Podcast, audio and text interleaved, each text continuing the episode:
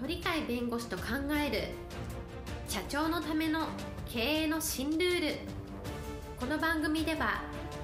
企業が選ぶ弁護士ランキングで税務部門1位に輝き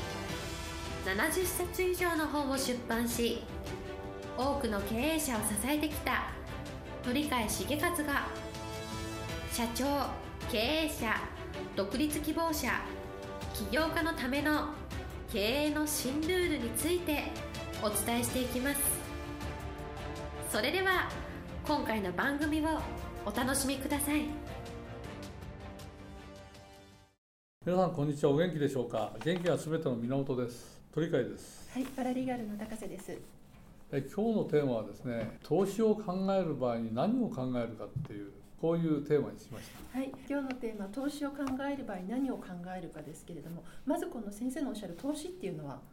何でしょう？あそれ大事なんですね。はい。だ投資とは何かっていうのを考えるのが大事なんであって、普通は投資というと株式に投資しましょうとか、はい。自分が事業やってる時に事業によって投資を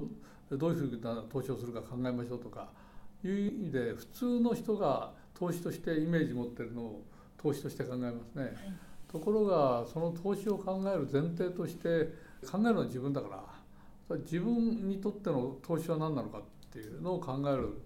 その中で事業に対する投資とかあるいは株式投資とかいろんな投資を考えればいいんでどちらかというと自分から離れた社会で使われて用語の投資の、え言葉の意味を考えちゃう人がすごく多いと思う。そうすると自分で自分自身の考え方を深められないんでまず自分に対して投資なんてことはあり得るのかとかはい。自分に対して投資があるとしたらどういう投資があるんだとか自分が逆に言うと他の人に対して投資をするというふうに考えるのか初めから会社みたいなのばっかり考えちゃうんですよ投資だとところが友人関係とかさまざまなところで投資を考えるのか。そういうことを考えると投資っていう言葉に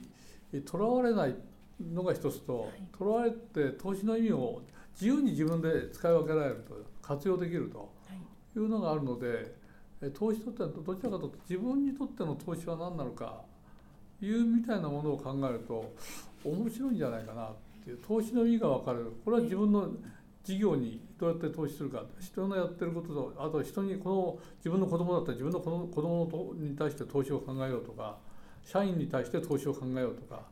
ああいうのがたくさん出てくるとその方が応用範囲広いじゃないですか。そうですね投資って大事だからこれ、えーで社会で用語として使われるとすると、この投資っていうのはもっと身近に自由に使えるようにすると面白いんじゃないかなっていうのはここの発想ですね。そもそも投資というのが意味を自分で考える自分にとっての投資が何なのかを考えるということだとすると投資っていうのは人によってそれぞれ違うという。うん人によってしかも人の置かれた立場ね自分自分自身がそれぞれが置かれた立場によっても違うし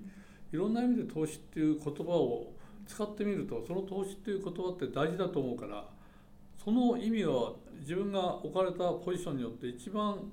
意義のある一番あの将来にとってほらこういう発想でやったことが自分の一生を振り返って最高に自分を伸ばしてくれたもんだとかね自分の人生を変わったものにしてくれたっていう実感に湧くんじゃないかなっていう感じがするんですね。自分にとっての投資を考える時のその何て言うんでしょう方向性といいますか何のために投資するかとかそういったところから考えるんですか、それはねいろんな投資があると思うんですけど、えお金のある方が投資をする場合とお金のない方が投資っていうのを考える場合とはあり得ると思うんですけど、はい。結局自分がそのある程度お金があるあるいは自分の親がちょっとお金を出してくれるよとか言うんだったらそのお金をた通して自分に対してどういう投資をするか。例えばロースクールに入って司法試験に受かるそのための勉強をするっていうのも一つの投資だし勉強のためにはこういうところに通った方がいいとかこういう人から指導を受けた方がいいとかそういう金がかかるんだったら、えー金をかけてやってみようみたいなのあるじゃないですか。あるいは時間も投資の一つだからね。時間をそこに費やそうっていうのはあるんですけど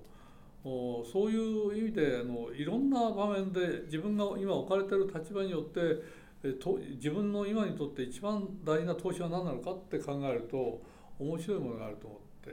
例えば私は一応法律事務所あるいはいくつかの会社の事実上の経営をしてるんですけどそこにいる人がいるとしたらその人に投資をしようっていう発想あるよね、はいこの人にいろんな経験をさせてあるいはどっかに勉強をさせに行ってそこから習ったことを、身につけて実践に移して失敗してもいいからさらに次のステップにつなげるとかやっぱりそういう意味では人に投資をするっていうのは一つの方法。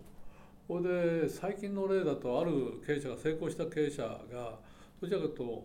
時間を短く働いて効率よく成果を上げさせるっていうので時間でなるべく時間を短くして勤務で業績上げなさいと知恵を出しなさいと言いながら早く会社から出なさいと出てそこの余った時間で自己投資をしなさいって進めてるんですがそうするともっと成長しなきゃなんとかその会社においてやっぱりまあ、経営幹部になるような人はこういうことが大事だとかいう教えをしてるとそれによって英語を勉強しなきゃいけない海外に行ってやっぱり我々やらなきゃいけない英語を勉強しなきゃいけないいや IT を勉強した方が将来にいろんな道開けるぞとかあるいはこういうことを面白い学者がいていろんな研究会開いてる。そこに行くと刺激を受けていいよとか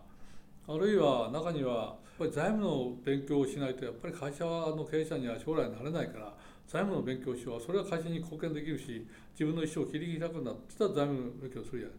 つまり早くじゃあの業務を終わってこれこれはこれなりに成果を上げなきゃいかんだけどその上にプラスアルファで自分を成長させるっていう意味でいろんなところに投資する。そういうところには会社が金出していいっていう、まあ、経営者いるわけですね。早く会社を時間を短くして働く以外のプラス将来プラスになることをやるところにお金を投資するとそれが会社に金返ってきて財務の今までできなかった財務の優秀な人が入ってきて会社の経営方針が変わってきて成長するよとかあるいは IT を勉強するやつが出てきて会社の IT のいろんなところのエンジニアになって今まで開発できなかったことを開発して他の会社と提携関係で、市場を開けるよとかあるいは経営のやり方の勉強の会に行ってその経営のやり方をうちの会社のビジネスモデル変えるってことに成果を出すような形で経営者に提言してやってみたら成果上げるとかそういう形でいろんな形の投資の仕方を考えると投資っていうのを社会的に金を作るんだったら株式投資でこういうとこに金を集めて少額の金をやったら税金が優遇されるぞってこういうのをやるのはいいんだけどそんなのを投資というんじゃなくてちまちまややるのはいけないって言うんじゃないけどもっと大きな投資ってたくさんあるのに小さな投資の方に目いっちゃったんですよね。サラリーマンが。もっとあの雄大な心を持って本当に無限の可能性が自分はあるんだから違ったところに行くと人に違ったことを知る違ったことを知ると違った人たちと実は接触して違った人と接触すると違ったなんか頭のところがスパークして人ができないような一つの分野を切り開くとかあるいはアイデアを出すとかそういう人たちがたくさん生まれなきゃいかんからもっとある意味で広い意味での投資というのを考えて若い時からあの小さい時からそういうのをやっていくと人と違ったことに対してあるいは人と協力することによって、えー、いろんな新しいものを生み出すんだっていうそういうところの投資が出てくると思うのでなんかみんな決まりきったところこう社会的に新聞に載ってるようなそういう言葉にとらわれてそこばっかり同じ勉強でもその関連の本だけ読んでたらおそらく新しい発見できないと思うんだよね。だそういう意味では投資っていう言葉を一つのキーワードにして考えたらいいと。それで面白いのはバフェットさんっていうじゃないですか、はい、ウォーレン・バフェットさん、これは株式投資の神様ですよね。はい、投資のところであのいろんなところにいろんな断片的に書いてあるところの中を見ると自分に対する健康投資をしないとろくな投資になれないよって言ってるよね。